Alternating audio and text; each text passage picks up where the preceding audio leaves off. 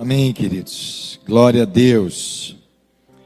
Bom adorar, bom louvar a esse Deus maravilhoso, estar na casa dele.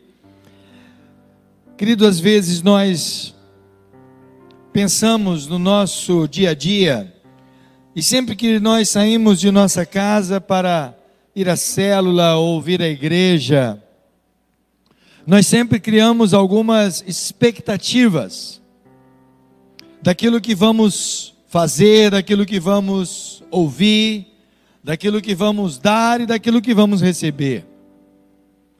Mas, geralmente, nós costumamos, às vezes, deixar no piloto automático.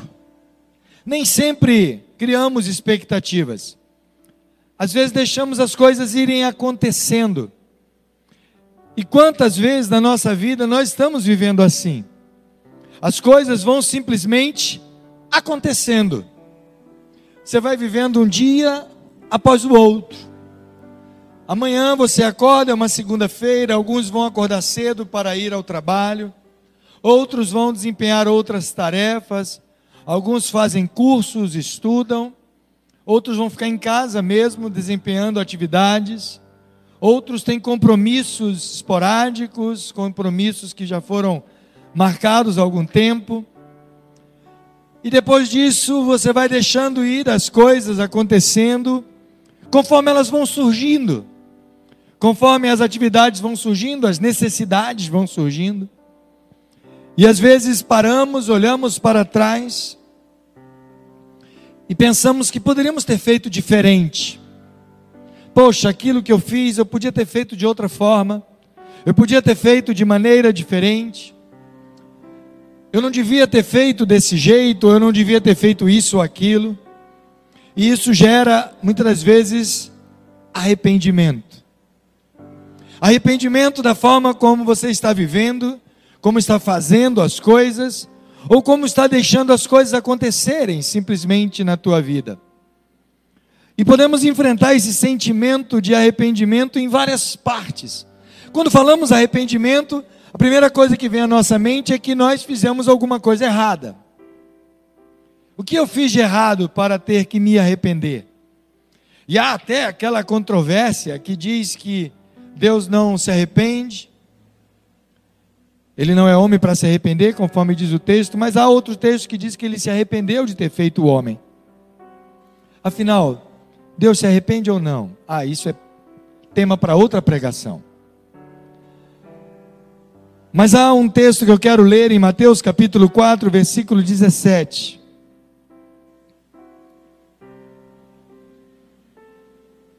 Apenas um versículo eu quero ler nessa noite.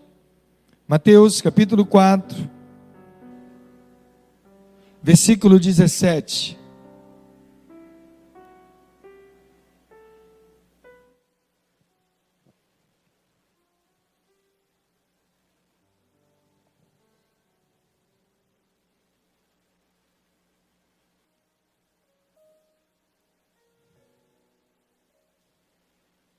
Sabemos que no capítulo 4 é quando Jesus ele foi tentado.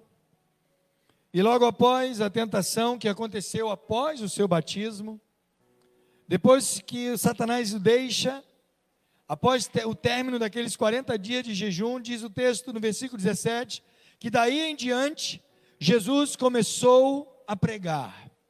Daí em diante, após o seu batismo, após o jejum, após a tentação, após a sua vitória na tentação, ele inicia então, propriamente dito, o seu ministério de pregação, o seu ministério aqui na terra. E a primeira frase que ele inicia nesse ministério, a primeira palavra que ele usa é: arrependam-se. Arrependam-se, pois o reino dos céus está próximo. Arrependam-se. É interessante porque a salvação havia sido prometida através de Jesus. O profeta Isaías vai dizer que a virgem conceberia e daria luz a um menino. Outros profetas anunciaram a vinda do Messias. Mas quando o Messias inicia o seu ministério, a primeira coisa que ele prega não é sobre salvação em si, não é sobre a atitude que deveríamos ter em reconhecimento ao Messias, não é nos juntarmos como uma comunidade, como igreja, não. A primeira coisa que ele diz é: arrependa-se. Arrependam-se. Querido, como hoje nós ouvimos tantas pregações, tantas mensagens, se você acessar o YouTube, tem igrejas e pregadores de todos os gostos e de todas as cores, podemos assim dizer. Se você quer ouvir uma palavra de incentivo, de conforto, de alento, de seja lá do que for que você imaginar, lá tem. Basta fazer uma breve pesquisa e você vai encontrar alguma. Ah, quando é, tem aquelas mensagens de prosperidade, nossa, essa deve ter milhares de views, milhares de curtidas. Mas quando encontramos alguma pregação exortativa, de arrependimento, essa não tem muito ibope. Essa não faz muito sucesso. A palavra arrependimento, meu querido, ela está esquecida e rejeitada em muitos lugares hoje em dia. Não é popular falar de arrependimento se enfatizarmos muito mais isso, se todas as igrejas começarem a falar da importância do arrependimento, querido, eu lhe digo, haverá um esvaziamento. Mas ainda que ela seja anulada em algumas pregações, a palavra arrependimento ela não foi anulada na Bíblia ela não foi anulada na palavra de Deus. De fato, a Bíblia tem muito a dizer com relação ao arrependimento. Na Bíblia existe um mandamento para o arrependimento. Se olharmos para a vida de Jesus, ele enfatiza de início isso. Desde Mateus até Apocalipse, nós encontramos isso. Jesus ele se dirige a uma das igrejas da Ásia e diz: Eu repreendo e castigo a todos quanto amo. Sê, pois, zeloso e arrepende-te. Ele fala para a igreja de Éfeso: arrependa-te, volta, volta lá onde caíste. Volte ao primeiro amor. Em, Lucas capítulo 13, Jesus novamente pregou uma mensagem de arrependimento. Diz o texto que naquela mesma ocasião, chegando alguns, falavam a Jesus a respeito dos galileus, cujo sangue Pilatos misturara com o sacrifício que os mesmos realizavam. Ele, porém, lhes disse: Pensai que esses galileus eram mais pecadores do que todos os outros galileus? Por terem padecido estas coisas? Não eram. Eu vou-lo afirmo: se porém não vos arrependerdes, todos igualmente perecereis. Ou cuidais que aqueles dezoito sobre os quais desabou a torre de Siloé e os matou eram mais culpados que todos os outros habitantes de Jerusalém?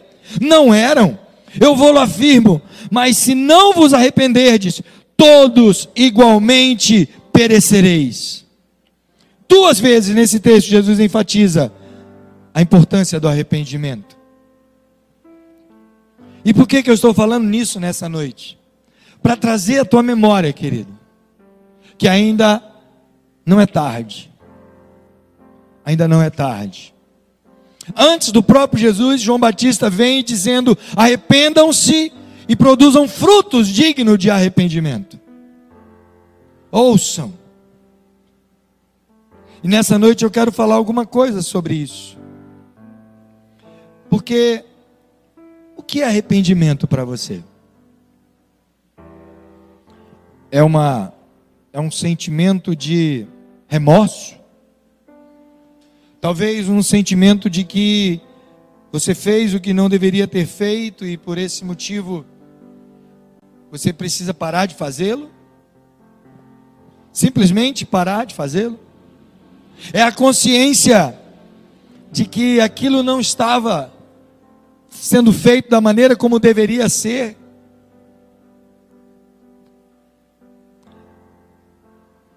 E alguns ficam convictos de que precisam mudar alguma coisa na vida. Todos nós, se eu corresse aqui uma pesquisa, se eu fizesse uma enquete, ou como agora é mais modernamente chamado, né, um quiz, sobre acerca de, de alguma coisa que você gostaria de mudar na tua vida.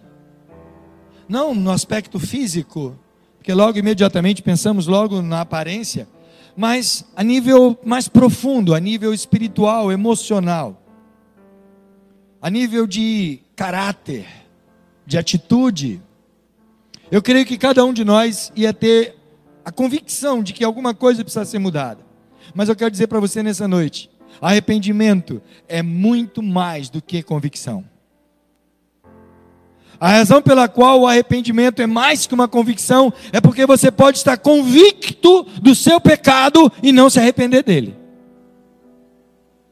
Você pode ter a certeza de que aquilo ali você não deveria ter feito, mas nem por isso você para de fazê-lo.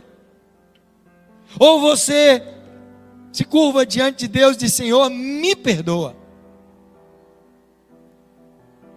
Em Atos capítulo 24, verso 25, diz que dissertando ele acerca da justiça, do domínio próprio e do juízo vindouro, ficou Félix amedrontado e disse: Por agora podes retirar-te, e quando eu tiver vaga novamente, eu te chamarei.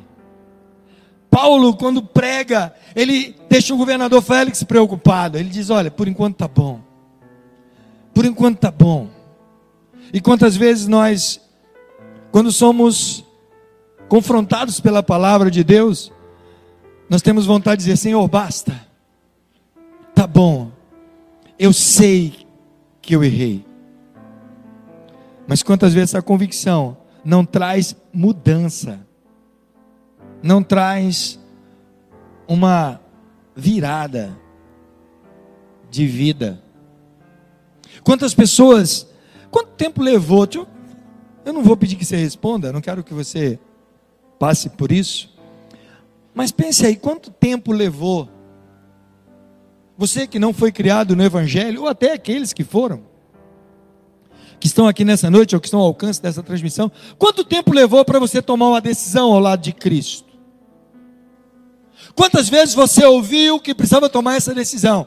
Ficou convicto de que precisava de Cristo para ser salvo, que precisava abrir o teu coração, que precisava dele na tua vida, mas em nenhum momento você tomou uma decisão. Quantas vezes você ainda está fazendo isso hoje? Está convicto, mas isso não tem gerado em você arrependimento. Paulo pregou a Félix até que literalmente ele se espantou debaixo da convicção, mas não se arrependeu. Estava convicto, mas não tomou nenhuma decisão de mudar. Quantas pessoas sabem que pecado é pecado? Quantos sabem que o alcoolismo é errado, que a droga é errada, que a mentira é errada, que o adultério é errado, que a fornicação é errada, e tantas e tantos outros que eu poderia nominar aqui. Quantos, quantos pecados você poderia nominar como sabendo que é errado? Mas nem por isso deixa de fazê-lo. Há convicção, mas não há arrependimento.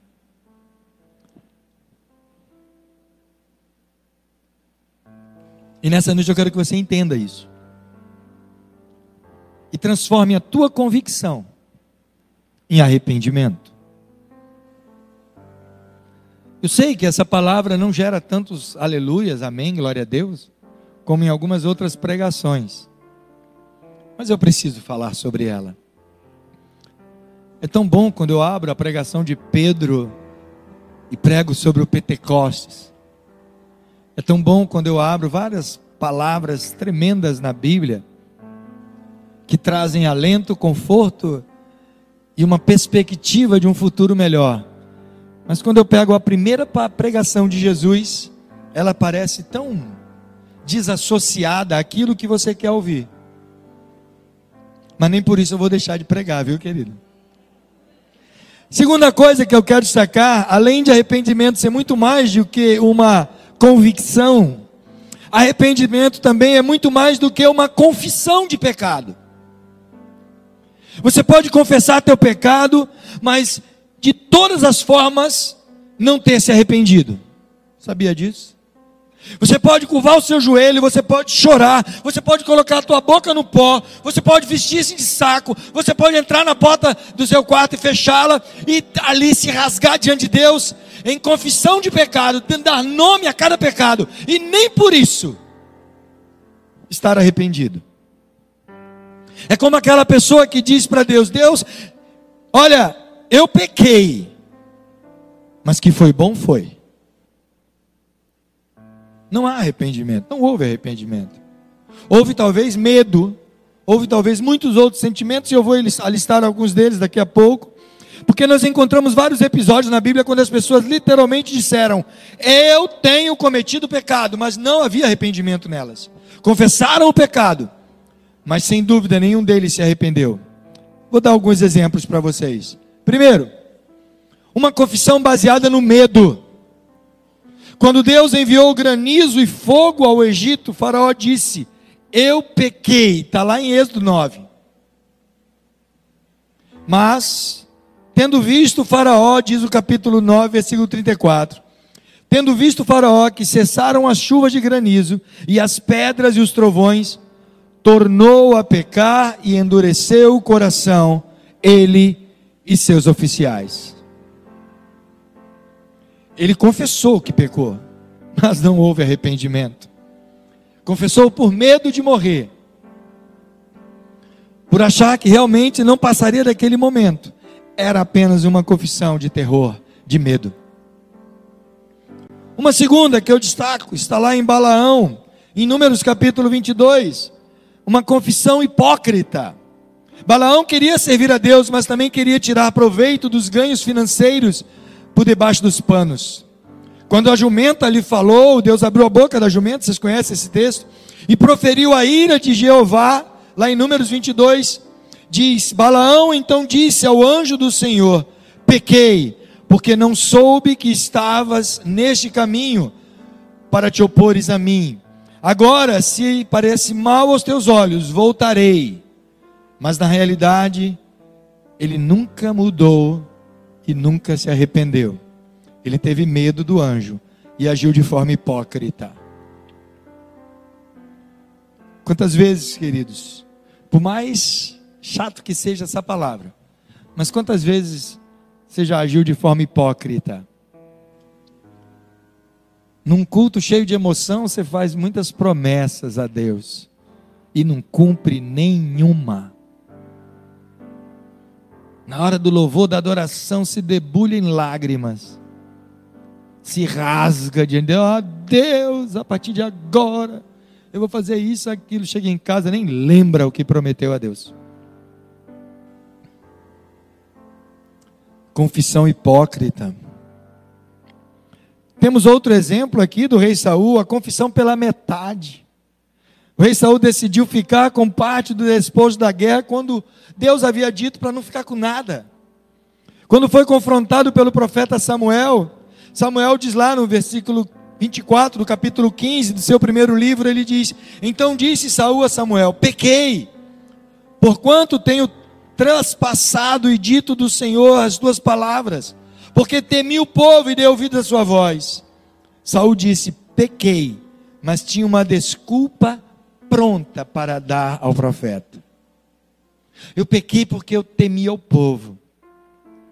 E ele cumpriu só metade do que Deus havia mandado. Confessou apenas metade do que Deus havia mandado. Ah, querido.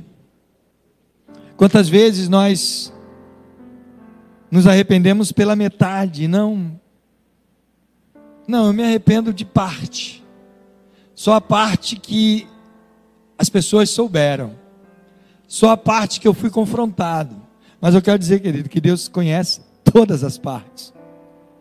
Ele conhece tudo por inteiro. Arrependimento pela metade é não arrependimento. Uma outra confissão é a chamada confissão elaborada. Podemos falar de Acã na batalha de Jericó. Ele também, como Saul, tomou o despojo de guerra contra a ordem de Deus.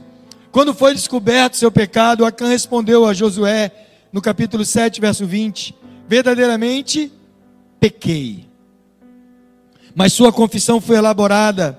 Ele não estava realmente arrependido pelo seu pecado, ele estava arrependido porque haviam surpreendido ele, pego em flagrante. E estava com medo das consequências. Então ele elaborou uma desculpa. Quantas vezes você já orou a Deus dando desculpas? Ah, Deus, olha, me perdoa, mas não foi culpa minha. Senhor, aí você diz como Adão, foi a mulher que tu me desse. Senhor, é porque eu sou fraco, o Senhor sabe disso, eu não passo de pó e cinza, como disse Jó. Senhor, olha, eu sabia que tu és Deus misericordioso, como disse Jonas. Quantas vezes nós dizemos, não, tem problema eu fazer isso não, Deus é amor. Deus é amor, eu posso, Ele perdoa, Ele, eu posso fazer isso. A Bíblia está dizendo que é pecado, mas Deus é amor. Hoje a igreja é quase basicamente proibida de falar contra a homossexualidade. A igreja não pode dizer que a homossexualidade é pecado, porque isso é homofobia. E a desculpa é porque Deus é amor, Ele vai permitir toda sorte de, de formas de amor possível. Só que eu não posso apagar o que a Bíblia diz. A Bíblia diz que é pecado. Paciência. Enquanto a Bíblia for Bíblia e não for proibida ser pregada, eu continuarei pregando a Bíblia. Eu posso amar você como pecador. Não interessa o pecado que você cometa. Cristo te ama, independentemente do pecado que você cometa, mas ele nunca vai ser conivente com o teu pecado, nem a igreja e nem eu. Eu não posso ser conivente com o teu pecado. Ah, o ladrão pode entrar na igreja arrependido, e se ele não está incriminado, se não está né, com mandado de prisão, seja bem-vindo. Quantas vezes o mentiroso entra aqui? O adúltero, o homossexual não é proibido entrar aqui, não, pode entrar. Agora, não me obrigue a querer dizer que adulterar é normal, ou que roubar é normal, ou que homossexualidade é normal. Não é. É pecado.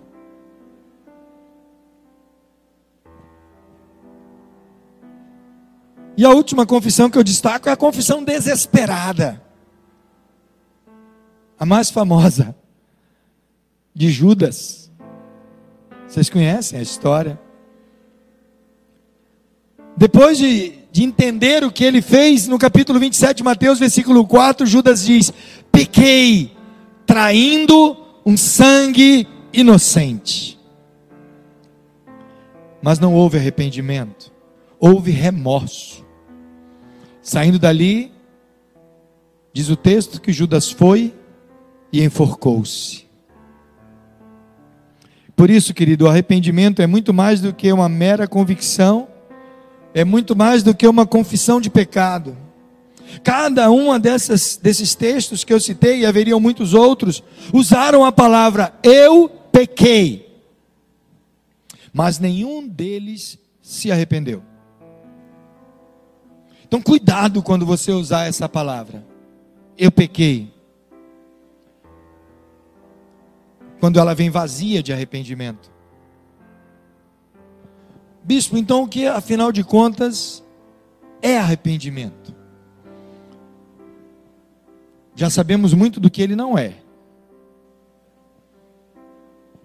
Quando Jesus inicia a sua pregação, ele diz: arrependam-se. E você vai ver que a cada milagre em seu ministério, ele vai dando a, a, ordem de arrependimento, sem usar a palavra arrependimento. Quando ele diz: vá e não faça mais, vá e não peques mais. Porque arrependimento, querido, você quer entender o que significa? Arrependimento é mudança de coração, mudança de atitude, mudança de mente, mudança de caráter, mudança de comportamento. Isso é arrependimento. Arrependimento é não ter prazer em repetir aquilo novamente. Saul, um dos exemplos que eu dei aqui, ele pecou com o pecado da desobediência. Sim. Poxa, mas desobediência, desobediência foi o primeiro pecado no Éden com Adão. Deveria ser classificado como o pior pecado do mundo. A desobediência. Sabe qual é o pior pecado? Não é a desobediência, nem o assassinato. O pior pecado é o não arrependimento. Se nós colocarmos em grau de prejuízo, o pecado do rei Davi foi pior que de Saul. Saul desobedeceu, mas Davi adulterou e planejou a morte de Urias. Cometeu assassinato. Ele era o, o chefe, né? É o que mandou o mandante. Mas por que que Saul foi condenado a perder a posição de rei perdeu a comunhão de Deus, perdeu a autoridade, perdeu o Espírito Santo em sua vida, e Davi não.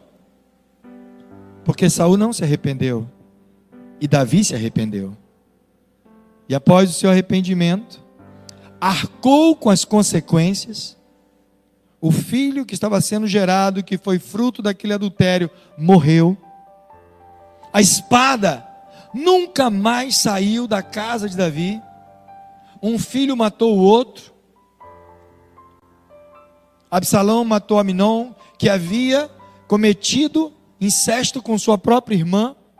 E depois Absalão tentou tomar o reino do próprio pai, Davi, obrigando a sair fugido do palácio.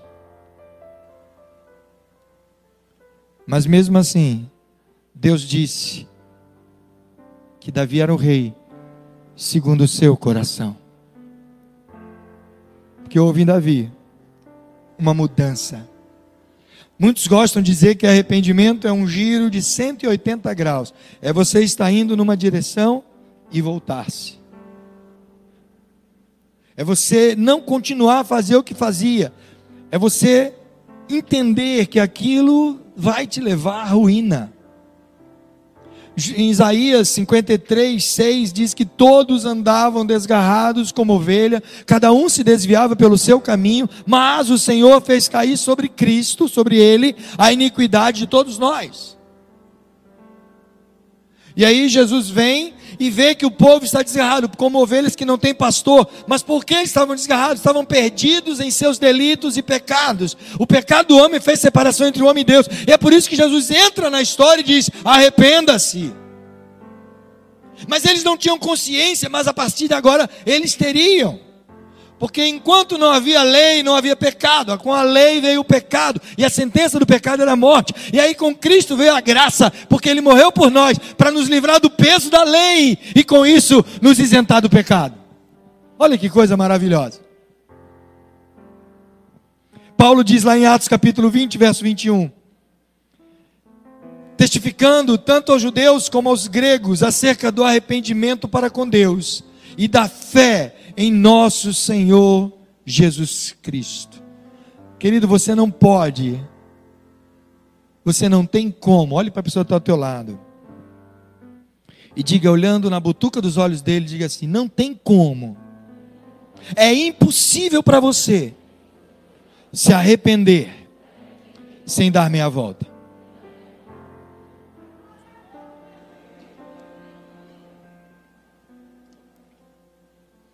Sabe, um grande erro que a gente comete às vezes, principalmente quando o nosso erro foi contra alguém, ou envolve alguém, ou foi uma briga, uma disputa, principalmente isso acontece muito, muito em família, entre marido e mulher. Quer ver uma, uma coisa?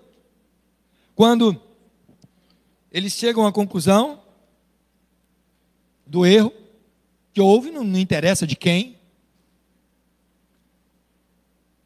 a causa, não, não interessa. Eles chegaram à conclusão e olha, pior que o erro, pior que o pecado que um deles deve ter cometido, ou os dois, é virar naquele momento e dizer assim: vamos colocar uma pedra em cima disso. Gente, não faça isso. Não se coloca uma pedra em cima de um problema. Ele vai crescer. Aquela pedra um dia vai rolar. E o problema vai vir à tona.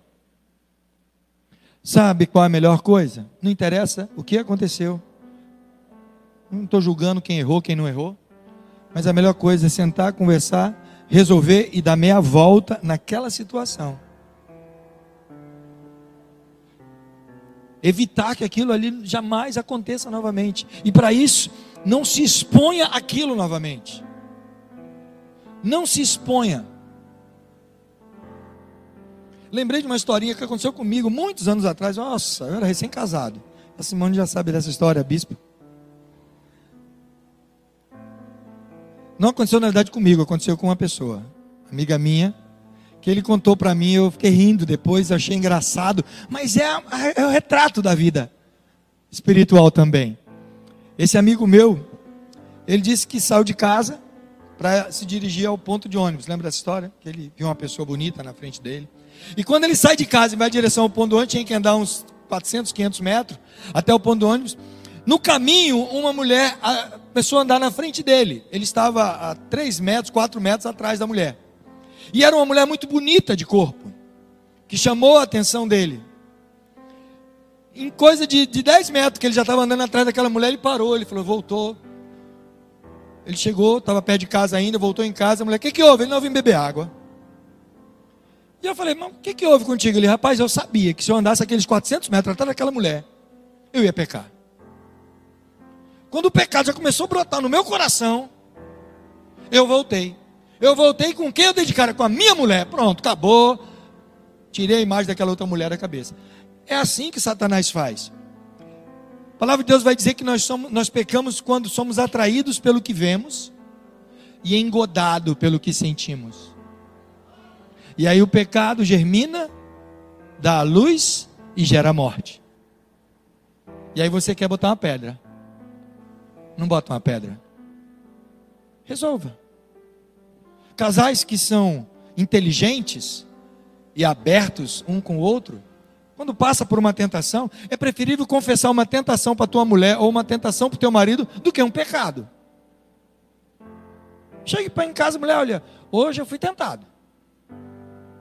Me ajuda aí em oração, cuida de mim. A mulher também diz marido, marido, olha, Lá no trabalho tem um cara que me... peça demissão, saia. Saia de lá, mude. Eu já vi famílias se mudar de endereço, mudar de cidade, mude de país, se for o caso, para você não se envolver com o pecado, querido.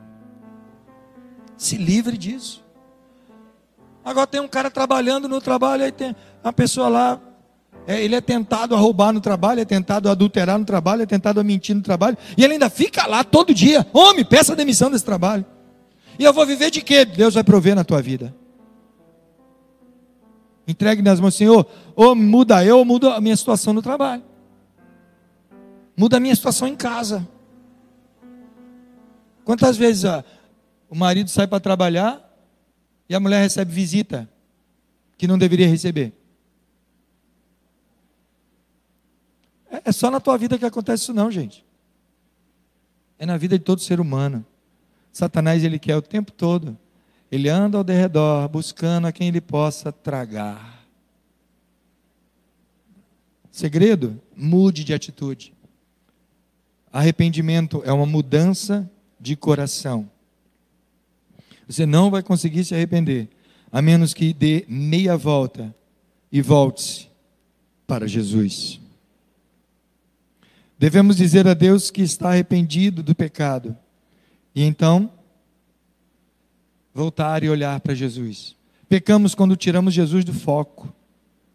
O apóstolo Paulo diz: Eu não julgo que eu tenha alcançado, mas uma coisa eu faço: eu prossigo para o alvo, pelo prêmio da soberana vocação em Cristo Jesus. E quando você tira Jesus do teu foco, do teu alvo, da tua meta, do teu objetivo, você vai por outros caminhos que vai te levar a pecar. Então quer se arrepender? Confesse a Deus, mude de atitude e volte a focar em Cristo. Jesus, tu és o meu alvo, tu és o meu foco, tu és o meu objetivo. Eu prossigo para o alvo pelo prêmio da soberana vocação em Cristo Jesus, nosso Senhor, porque Ele é o nosso alvo, Ele é a nossa meta, Ele é o autor e consumador da nossa fé. Então, nessa noite, eu desafio você eu desafio você ao arrependimento. O arrependimento ele passa pelos passos, e o primeiro passo do arrependimento é o reconhecimento, o segundo é a confissão, o terceiro é o não fazer mais aquilo, dando meia volta e indo em direção a Cristo. Se você nunca quiser mudar, porque tem gente que não quer mudar, não. Tem gente que é confrontado pela palavra, mas ele diz: Eu sou assim, Deus me fez assim, e eu vou morrer assim. Você não é Gabriela, você é filho de Deus. Ah, bispo, pau que nasce torto, morre torto. Só morre torto se não cair na mão do carpinteiro de Nazaré. Ele tem a tesoura da poda, ele tem a plaina, ele tem o desengrosso, ele bota você no esquadro. Aí você fica, mas dói, é desse jeito. Se não doer, não, não valeu a pena. Viu? Minha avó já dizia: remédio bom é remédio ruim. Esse negócio, aí mudou. Na minha época, querido, estava com verme, tomava elixir, como é que é? Não, é emulsão de Scott. Quem é da época da emulsão de Scott? Eita, Sabe o que é emulsão de Scott por novinho aí? Emulsão de Scott, de Scott é um xarope oleoso à base de óleo de fígado de bacalhau. Só o cheiro já embrulhava. Mas eu ainda provei uma, um remédio que estava já em escasso, já estava se acabando, não se usava mais. Eu tomei ainda. Ele, é, óleo de rícino. Para acabar com verme, não tinha coisa melhor do que óleo de rícino. Você botava as vermes até pela boca. se arranhou, ralou. Está pensando que minha mãe usava mercúrio? Não, era mertiolate. Tinha que arder. Hoje é xarope com gostinho de morango. Tem muito adulto aí que só toma xarope com sabor framboesa. Escova o dente com pasta Tandy. Pelo amor de Deus. Né? Aí quando Deus vai tratar, fica, oh Deus, eu estou passando por uma prova, bispo. Eu falei, é meu filho, bispo, você não sabe a prova que eu estou passando. O que, que, é que você está. Bispo, você acredita, deixa eu dar o testemunho. Você acredita que essa semana não teve bife para me comer?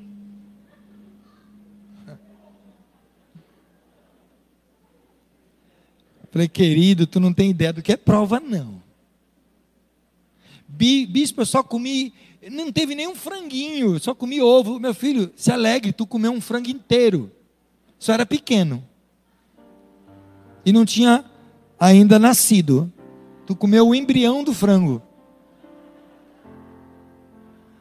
Isso é prova, meu irmão. Tem mulher aí querendo se divorciar do marido. Meu marido olhou para outra mulher. Querida, fura o olho dele então, porque ele enxerga, ele não é cego. Eu me lembro da história do aeroporto, vou contar aqui. Comigo, viu? Eu e a bispa, eu não lembro nem que aeroporto era, eu acho que era, ou era Dubai, era um aeroporto do exterior, assim. Você já viu aquelas, aquelas comissárias, aquelas mulheres que trabalham em avião, a lapa de uma mulher grande, e fazem uma seleção, a primeira qualidade é que tem que ser bonita. E eu estou sentado lá com a bispa horas esperando um voo. Ela aqui do meu lado direito, eu aqui na cadeirinha. E vinha, vinha de lá, três comissárias de bordo, puxando aquelas malinhas dela, né? Elas vêm toda serelepe pelo aeroporto. E quando meus olhos bateram, eu falei: caramba, que lapa de mulheres bonita. E querido, eu confesso, eu vim acompanhando elas.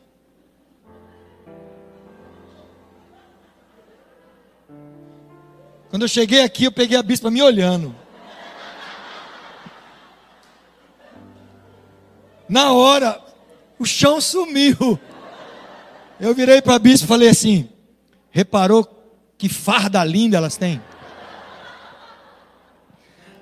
Mas ela sabe que eu estava só admirando a farda, né? Querido, é, a nossa vida é assim. Nós estamos sujeitos, né? você não é super-homem, não é Mulher Maravilha. sabe, imbatível, impecável. Não. Você peca. Arrependa-te. Mude.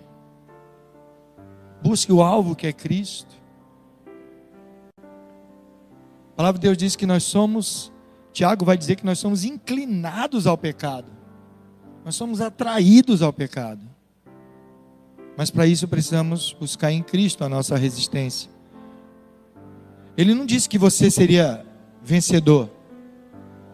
Ele diz: tem de bom ânimo. Eu venci o mundo. Tem de bom ânimo. Eu venci o mundo. Aí tem crente que acrescenta assim: vós vencereis. Ele não disse isso, não. Ele diz: tem de bom ânimo. Eu venci o mundo. Mas se você confiar nele, se você depositar a tua vida nas mãos dele e mudar de atitude, então você vai ser mais que vencedor, porque ele já venceu por nós. Ele já venceu por você. É isso que você precisa ter em mente. Por isso entrega teu, tua vida, teus caminhos ao Senhor. Confia nele e o mais ele fará. Amém. Feche seus olhos. Pai, sabemos que não é fácil. O arrependimento a Deus implica em mudança. Não somente confissão, mas mudança. E nessa noite, ó Deus, tua palavra desafia cada um de nós que aqui estamos, aqueles até que estão ao alcance dessa transmissão. Aqui tomemos uma posição de mudança. Ó Deus, nos ajuda. Confiamos, Senhor, na tua presença, no teu cuidado para conosco. E confessamos que somos falhos e pecadores e inclinados ao pecado. Somente em Cristo podemos ser mais que vencedores. Por isso, ó Deus, eu eu peço a intervenção do teu Espírito Santo nos ajudando, nos socorrendo em nossas fraquezas. E que cada um de nós possamos ter coragem de tomar uma postura, uma decisão diante de ti. Muito obrigado, Deus. Muito obrigado. Te louvamos, Senhor, e te agradecemos. Em nome de Jesus. Aleluia.